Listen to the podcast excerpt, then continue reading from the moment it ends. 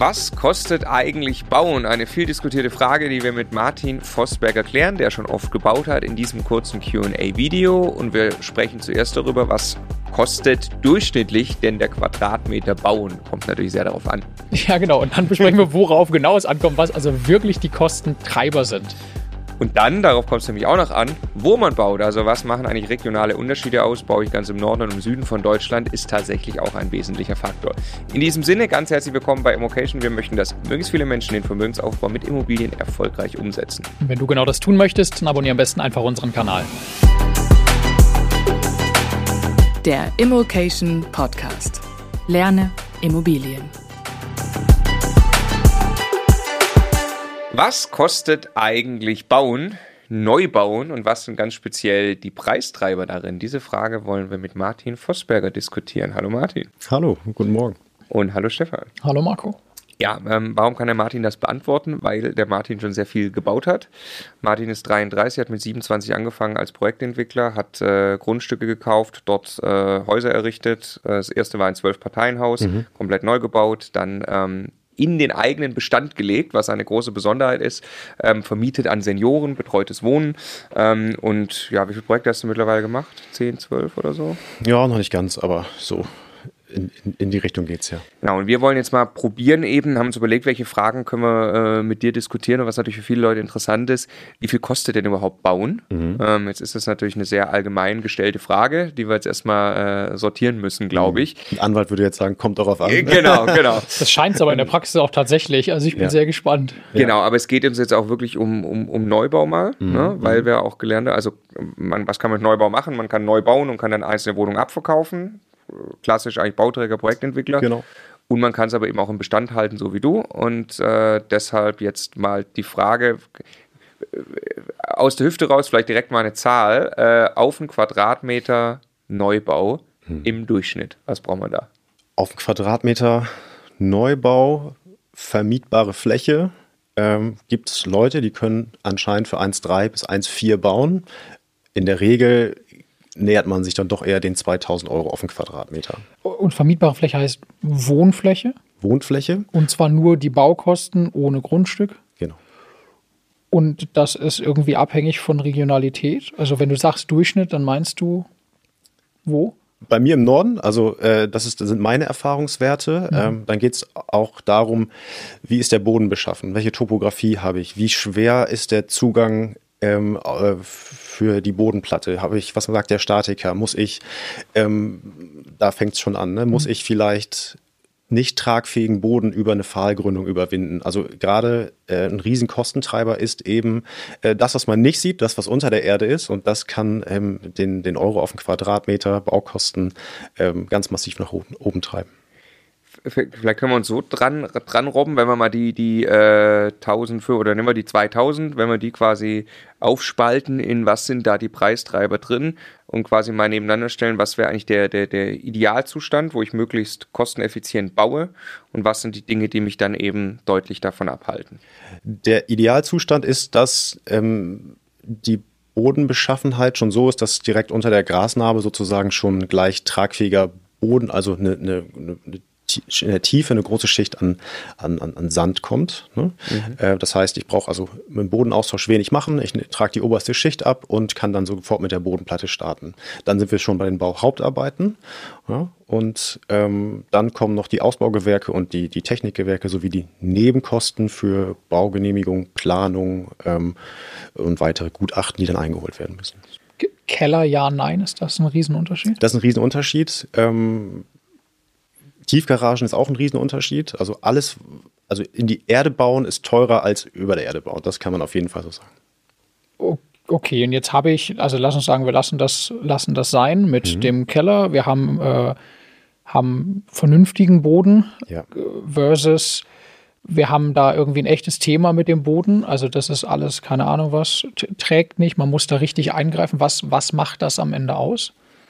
Das macht ähm, insofern was aus, weil ich muss erstmal mit schwerem Gerät anrücken. Mhm. Ähm, ich müsste zum Beispiel, ich muss über ähm, eine Pfahlgründung nachdenken. Da gibt es verschiedene Varianten, Bohrpfähle, Betonpfähle. Es gibt, ähm, wenn der wenn, wenn, wenn das Grundstück beim Bodenaustausch ähm, sich da die Setzung verschieben, dann muss ich vielleicht äh, Z-Profile einsetzen. Ich muss ähm, sogenannten Berliner Verbau machen. Ich muss also auch die Nachbargrundstücke schützen. Ich habe durch die, durch die Pfahlgründung Erschütterungen, die muss ich dann ja auch ähm, insofern absichern, dass auch der, der, der Nachbar nicht von meinem Bauvorhaben ähm, damit äh, benachteiligt wird und nachher Setzungsrisse hat. Ich muss also mit Gutachten, ich muss sehr früh anfangen, Dinge abzusichern, die ich äh, ja, ähm, die viel Zeit und viel Geld kosten. Das, das klingt direkt nach deutlich mehr Aufwand, als wenn ich da einfach eine Bodenplatte hinsetze. Aber was kannst du das quantifizieren? Also wird dann aus knapp 2000 Euro 2100 oder zweieinhalb? Oder? Oh, das würde ich, glaube ich, gar nicht in, in, in ähm, äh, in Zahlen ausdrücken wollen, weil es gibt so viele verschiedene ja. Verfahren, in diese tragfähige Schicht zu kommen. Und es kann nach sechs Metern kommen, kann nach acht Metern sein. Ähm, es kann sein, dass äh, in Süddeutschland gibt es ganz andere, habe ich mit Markus Rekruder auch drüber unterhalten, ganz andere Bodenzusammensetzung als bei uns im, Nor im, im Norden. Mhm. Dann gibt es vielleicht äh, gebirgige Stücke mit, mit sehr steinigen Boden. Äh, das ist sehr individuell. Mhm. Dann lass uns mal versuchen, die, die erstmal die 2000. Wir haben einen, ähm, uns im Vorfeld gerade ein, eine Grafik angeschaut, die mhm. können wir zumindest für die Zuschauer gleich auch mal einblenden, ja. ähm, wo man eben, äh, da sind die Gebäudeklassen auf der X-Achse, glaube ich, ja, ne? also ja. Wohngebäude, dann Gewerbe und so weiter mhm. und ähm, die, die, die Kosten quasi auf der Y-Achse. Jawohl. Und dann ist das in Kategorien eingeteilt. Kannst du da einmal kurz durchführen? Ja, das ist insofern eine schöne Einschätzung, weil ähm, man durch die Grafik ein Gefühl dafür bekommt, was kostet der Rohbau prozentual am, am Gesamtkunstwerk, was kostet der Ausbau und was kostet die Technik. Mhm. Und äh, man kann sagen, beim, bei Wohngebäuden ist ja sehr klar, es gibt viel Innenwände, es gibt, äh, jeder weiß, was, wie, wie eine Wohnung geschnitten ist, was sie an Räumen braucht. Ähm, ähm, das, da liegen so circa 45 Prozent plus minus ein paar Prozent ähm, in, in, den Rohbaukosten, äh, um 40 Prozent in den Ausbaugewerken und circa 15 Prozent in den, in den Technikgewerken.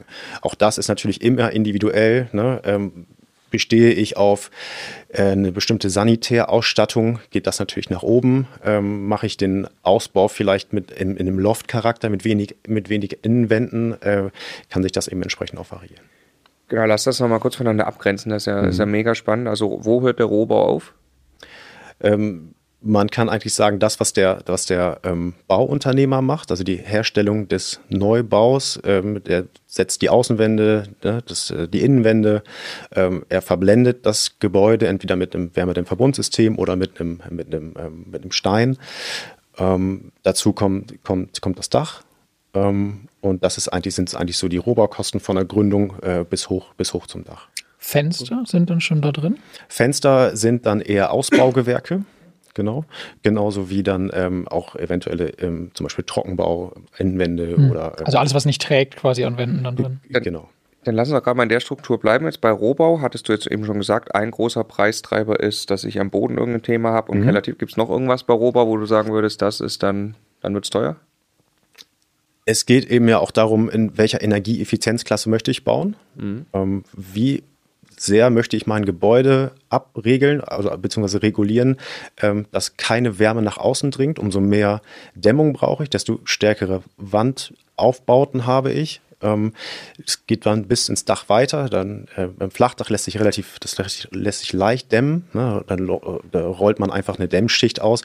Bei einem Satteldach oder ähm, bei anderen Dachkonstruktionen ist es dann schon wieder schwieriger. Da braucht man wieder Spezialhaltematerialien. Ähm, also umso energieeffizienter gebaut wird, desto teurer ist dann auch das Bauen. Mhm. Okay. Und wenn wir dann jetzt in den, in den Ausbau gehen, mhm. was sind da was wäre ein normaler Standard und was treibt meinen Preis?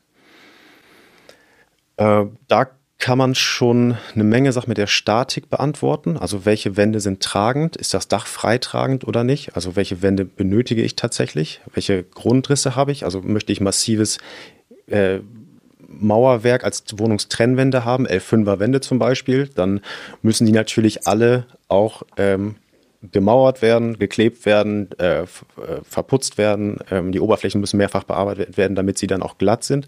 Ähm, Warum sollte ich das wollen? Ähm, es ist ja, es, also wenn, der, wenn, wenn sich Statik benötigt, dann, dann kommt man nicht dran vorbei. Wenn man sich mit einem anderen Konstruktion, mit einer Konstruktion auch äh, mit, mit großen Spannweiten äh, vom, vom, vom, bei, bei der ähm, Gestaltung des Daches zum Beispiel äh, ähm, sich damit beschäftigt, kann, könnte man eben darauf verzichten. Und wenn sehr klein, also auf einem Grundriss mit sehr vielen Räumen, möchte ich vielleicht ja auch massive Wände und ähm, da einen anderen Schallschutz generieren. Und ähm, das erreiche ich natürlich durch massivere Bauteile deutlich mhm. besser und schneller als mit, mit, mit leichten Bauweisen. Okay, also wenn ich einfach möchte, dass das Kinderzimmer und das Wohnzimmer, wenn die nebeneinander liegen, jetzt nicht die Geräusche jeweils komplett übertragen oder ähnliches. Ne? Genau, es gibt auch im Trockenbau Möglichkeiten, Dinge zu entkoppeln, aber äh, es ist klar, wir wissen alle, wenn wir mit der mit der Hand gegen die Wand schlagen, äh, um zu überlegen, wie massiv ist sie, äh, dass es natürlich ein ganz anderes Geräusch abgibt, wenn es Leichtbau ist im Vergleich zu einer massiven Wand. Okay, also Wände und, und so ein bisschen wahrscheinlich auch da die Grundrissgestaltung. Gibt es noch irgendwas, was die Kosten beim Ausbau in die Höhe treibt? In die Höhe, die Deckenhöhe, ja, ah, genau. Ja, äh, auch da gibt es ja verschiedene Varianten. Baut so für 270, 280 ist eine, eigentlich ein schönes, lichtes Raummaß. Ähm, aber es gibt auch äh, durchaus äh, ja, Bauherren, die wollen dann 3,50 Meter oder andere ähm, Stilmittel dann, dann verwenden. Und äh, das ist ja jedes Mal ein weiterer Arbeitsschritt im, im Ausbau in, für, den, für den Maler, für den Maurer äh, und so weiter. Ähm, weil der, alles ein Meter höher ist. Weil alles ein Meter höher Alle Fläche eigentlich irgendwie um ein Drittel größer ist quasi. Genau, genau. Mhm. Und dann wahrscheinlich auch noch gehört zum Ausbau auch Materialien, oder? Also da gehört ja auch Parkett und Fliesen im Bad und da kann ich ja auch sehr viel Geld Genau, dann wären wir ja in, in der, also eine Ebene weiter sozusagen, dann sind ja die, ähm, dann geht es um, um Oberflächen, was, was mache ich da? Ähm, gut, mittlerweile kann man, wenn man sagt, ich möchte eine echt Holzdiele, äh, dann ist sie natürlich sehr, sehr teuer. Das, die nächste Stufe wäre das Parkett. Das kann man dann einmal abschleifen und dann hat man nochmal ähm, ein paar Jahre was davon, ist dann sehr, sehr weich. Es hat eine ist dann nicht kein, kein Vollholz, sondern hat eine Trägerschicht und außen drüber dann diese zum Beispiel eine Eichenschicht, ähm, die ist das verklebt und dann geht es eben weiter nach unten von der Qualität und auch von den Kosten, ähm, wo es zum Vinyl geht oder zum, äh, ähm, zum, zum ähm, klassischen ähm, Laminat. Laminat. Äh, Laminat, genau. So. Aber auch alles von bis. Und, aber treibt das am Ende aufs Gesamtprojekt gesehen wirklich die Kosten? Also ist das ein großer Hebel oder? Nein, das ist kein großer Hebel. Es ist nur ein großer Hebel, wenn man sich über, überlegt, nehme ich die Echtholzdiele für 250 Euro den Quadratmeter oder macht es auch für, für 22,50 das ja. Klickvinyl. Das sind ähm, aber auch alles mal Quadratmeter, dann die Kostentreiber. Ja. Aber ähm, überall ähm, sehr kostenbewusst mit allen Thematiken am Anfang umzugehen und nicht am Ende zu überlegen, oh, jetzt will ich mir noch mal richtig was rausholen, ich spare dann an der Raufasertapete, äh, dann ist es natürlich zu spät. Also man muss sich schon wirklich mit jedem Bauteil, mit äh, dem Grundriss, mit der Statik, mit der, mit der Aufteilung von vermietbarer zu nicht vermietbarer Fläche am Anfang beschäftigen, um dann äh, auch da aufzupassen, dass einem die Kosten nicht weglaufen. Das ist auch ein ganz wichtiger Punkt, ne? weil wir haben am Anfang am Baukosten pro vermietbare Fläche, also pro Quadratmeter Wohnfläche genau. gesprochen und äh, wie viel Fläche mir verloren geht von dem ganzen Rohbau den, oder von dem ganzen Bau, den ich herstellen muss, weil am Ende das irgendwelche Flure sind, die nicht nutzbar sind und Treppenhäuser und irgendwelche genau. Technikräume und das ist natürlich ein, Riesen, ein Riesenpunkt. Ne? Das, das ist gerade auch, wenn man jetzt Bestands-Mehrfamilienhäuser kauft oder sich anguckt, dann sollte man unbedingt schauen, das ist ein Riesen ähm, eine, super Größe zu wissen, okay, wie viel von der Fläche kann ich denn vermieten? Dann teile ich doch mal meine, äh, meine vermietbare Fläche, äh, äh, setze ich ins Verhältnis zu den, der Bruttogeschossfläche. Dann weiß ich, kann ich 80 Prozent vermieten oder 90 Prozent oder sind es eher Richtung 60 Prozent? Dann ähm, habe ich ja auch ein Gefühl dafür, ähm, wie effizient ist denn dieses Gebäude und ähm, gibt es vielleicht auch da noch wieder Potenziale ähm, vom Flur oder von irgendwelchen anderen äh, Räumen, was dazuzunehmen, um meine Wohnfläche da zu erhöhen. Hm. Okay, dann war der letzte, war Technik. Technik, jawohl. Äh, das waren 15 Prozent ungefähr. In etwa, genau. Was ist da, was wäre da jetzt wieder ein normaler Standard und was wäre Preistreiber? Auch normaler Standard pro, pro Zimmer, 6, 8, 10 Steckdosen, eine Datendose, ähm, kein KNX. Ja, so heißt ja das, wenn man die, ähm, die, die, die, die Steckdose, äh, die, die, äh, die Auslässe programmieren kann, über, über Smart Home Thematiken. Das sind alles extreme Kostentreiber. Ähm, das gleiche ist im Bad, dass man da bei der Planung aufpasst, dass man nicht auf der linken Seite des, des Bades ein Waschbecken und auf der anderen Seite die Dusche und auf der nächsten Seite äh, die Toilette, sondern dass man da eben auch kurze Leitungswege hat, dass man im besten Fall auch dann. Die, die Leitungen gehören zur Technik in dieser Kategorisierung. Ja. Und Heizung dann auch? Heizung dann auch. Okay. Genau. Okay, also Badarchitekt ist, ist total logisch, ne? Ja. da muss ich einfach viel mehr Rohre verlegen. Genau, dann ähm, das muss man natürlich im Rohbau auch berücksichtigen, wo laufen Schächte zentral lang, wie viele ähm, wie, wie, oft wird äh, meine Leitung versetzt? Habe ich kurze Leitungswege, weil das alles ja über, über, ähm, über, die, äh, über den Stundenlohn dann am Ende dann auch läuft. Ne? Das ist viel Arbeit, viel händische Arbeit. Ähm, ja, und wenn man eben da immer sich überlegt, was, also für welche Maßnahme bekomme ich denn wirklich auch die Miete? Ja?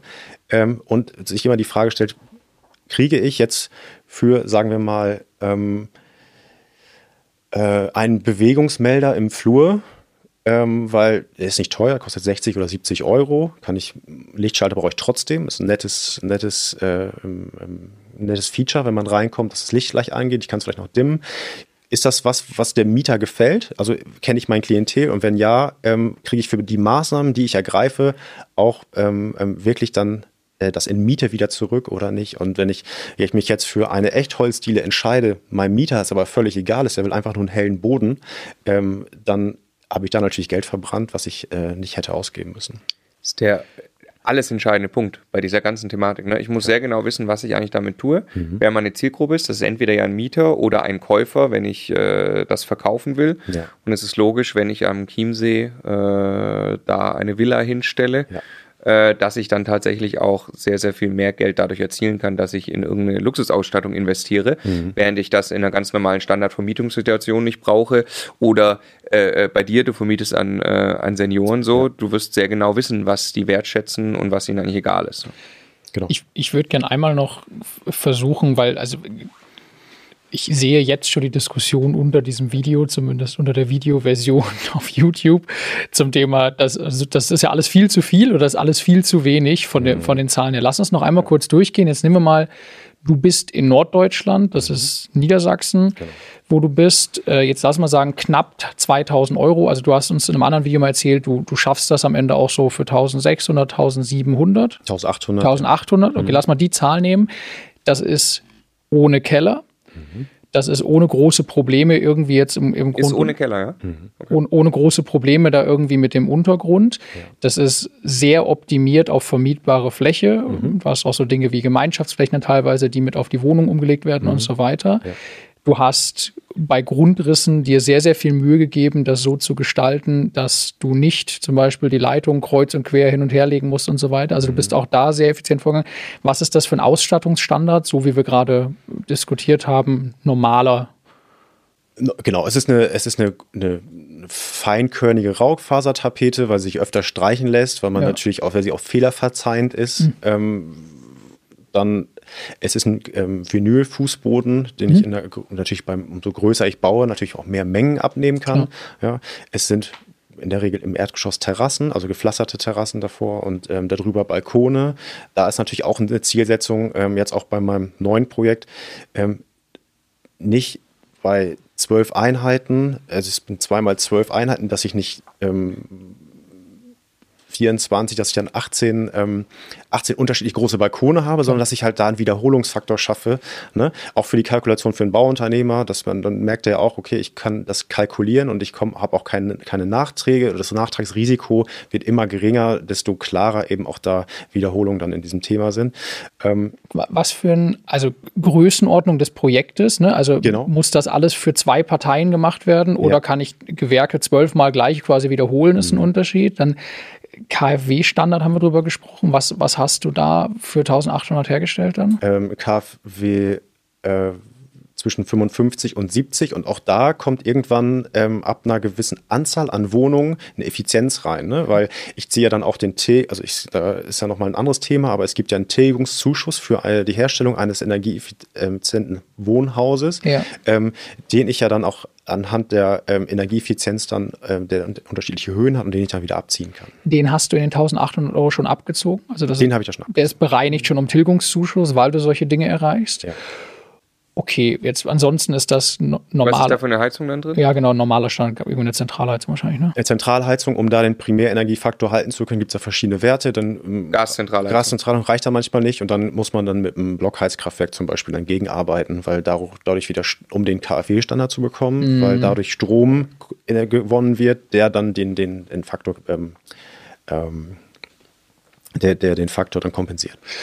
Okay, also jetzt, wenn ich nochmal quasi eine Ebene auftauche, mhm. das, also was, was genau stelle ich da, wie viel Mühe gebe ich mir, mhm. welche Komplexitäten vermeide ich, weil ich irgendwie im Untergrund so keinen, keinen Stress habe, dann die Größenordnung, in der ich unterwegs bin, hat einen riesen Einfluss. Und du hast in einem anderen Video eine Sache mal gesagt, die mir total hängen geblieben ist, das war, ich glaube, Baupreis Index hieß das. BKI, Was, der Baukostenindex. Baukosten, ja. äh, erzähl mal kurz, weil das ja, je nachdem, wo ich in Deutschland jetzt gerade dir zuhöre, einen riesen Unterschied macht. Genau, da darf man, äh, das darf man da gerne zur, zur Rate ziehen. Also darin steht genau, was baue ich für einen Gebäudetyp? Mache ich einen Neubau? Mache ich eine Sanierung?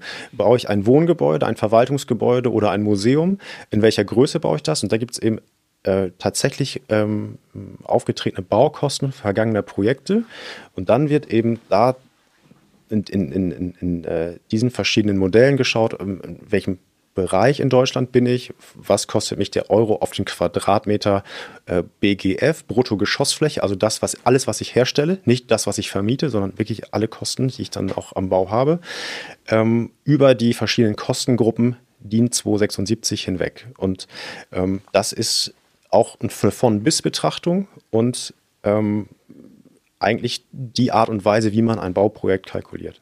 Und da hast du, hast du mal gesagt, jetzt auch Nord-Süd-Gefälle oder so oder regional, ihr seid da bei 65 Prozent im Schnitt, Im Schnitt des genau, Durchschnitts von hm. Deutschland.